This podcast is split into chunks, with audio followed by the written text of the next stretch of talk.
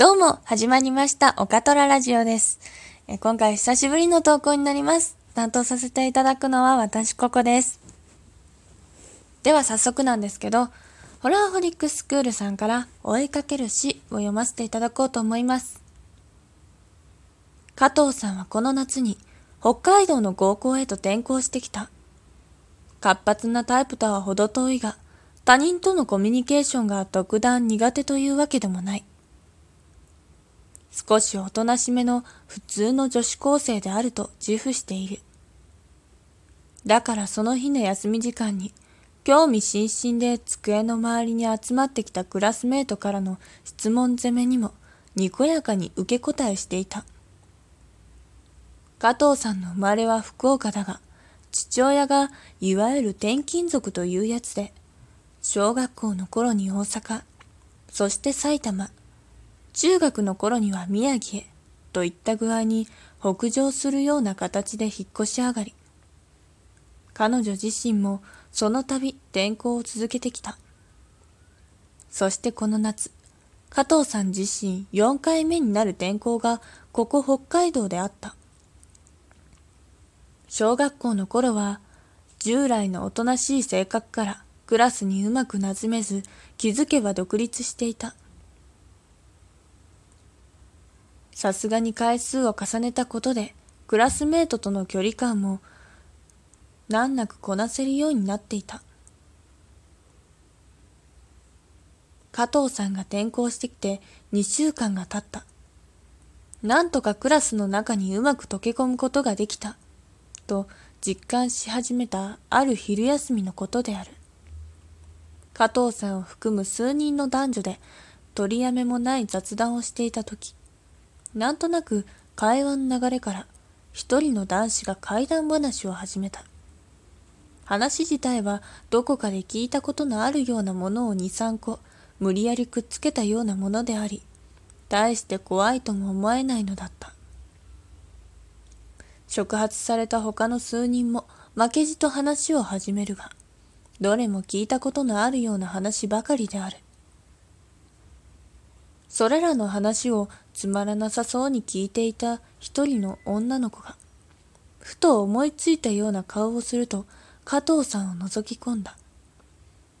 加藤さんは何かそういう話持ってる？聞けば、天候が多い彼女なら、その土地のその土地で怖い話の一つでも聞いたことがあるのではないかとのこと。だが、あいにく加藤さんには、心霊体験はおろか、話を聞いたことすらなかった。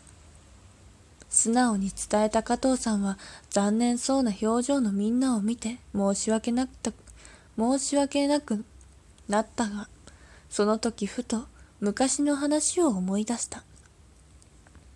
怖いというよりも、不思議な話といった感じだが、それでもいいかと尋ねると、皆満場一致でうなずいた。これは加藤さんがまだ小学校低学年で福岡に住んでいた頃の話だ。ある日、近所の子供が亡くなった。川で水遊びをして流されてしまったらしい。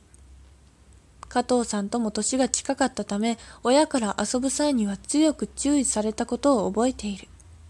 その翌月、その亡くなった子の隣の家で、老人が亡くなった。もともと病気持ちだったらしいが、急に症状が悪化し、あっという間のことだったらしい。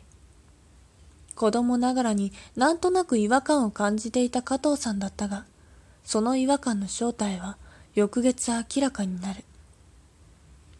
その老人の家の隣の住人が亡くなったんだ。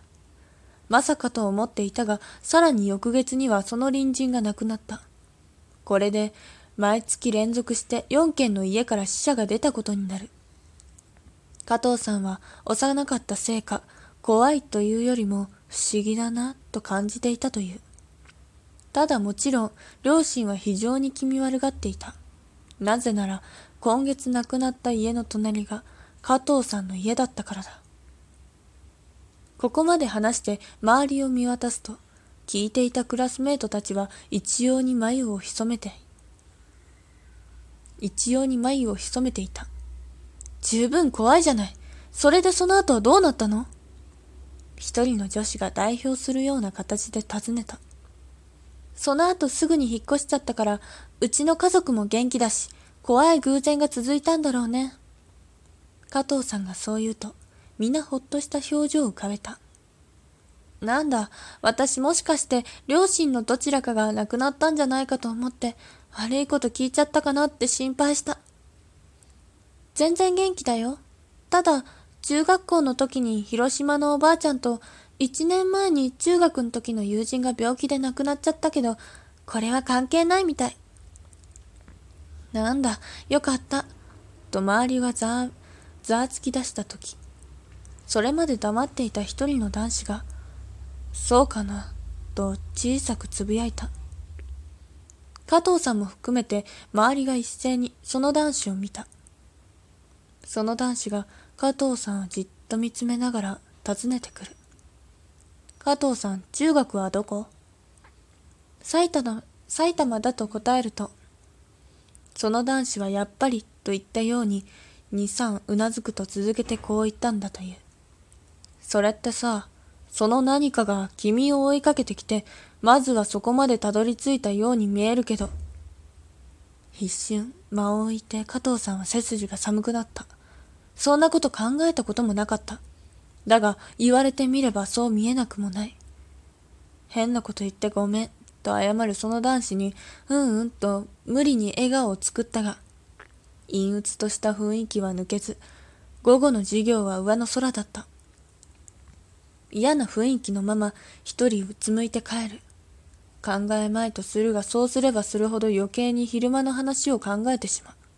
気がつけば家の前まで来ていた。暗い気分で顔を上げると、隣の家の前に人だかりができている。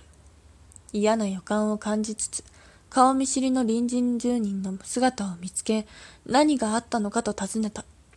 どうやら加藤さんの隣の家の老人が死体で発見されたんだという。それも、死後1ヶ月弱経っていたんだそうだ。身寄りのない老人だったため、発見がかなり遅れたようだった。加藤さんは戦慄した。すでに1ヶ月前にはここにたどり着いていたんだ。隣の老人が亡くなったのが約1ヶ月前。ということは、次の月まで残された日は、加藤さんは悲鳴を上げながら家に自宅に飛び込んだ。はい、えー、以上がホラーホリックスクールさんから追いかける詩でした。えー、今回もこの辺でおかとらラジオ終わりになります。ではまた、さようなら。